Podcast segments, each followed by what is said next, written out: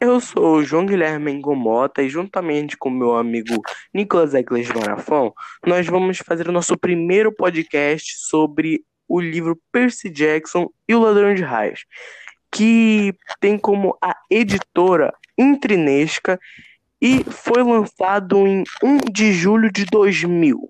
De 2000. Esse livro contém como personagens Grovers, Annabeth e Percy Jackson.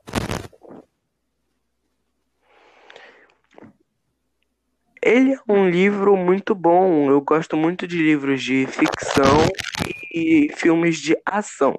Por isso esse é um filme, esse é um livro muito bom.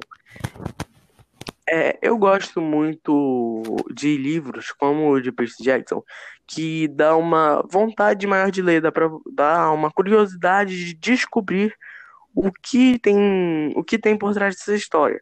Então, eu gostei muito desse, desse livro. É, e essa, essa vontade de descobrir, vontade de ler mais, tem principalmente nos capítulos 19 e 20. Ou seja, é, os capítulos que nós escolhemos, que nós escolhemos não, que nós fomos sorteados para falar.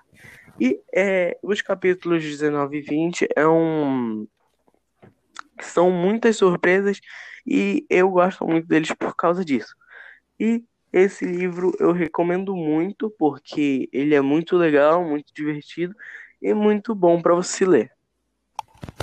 Agora é o Nicolas e eu vou dar a minha opinião sobre os capítulos e o livro.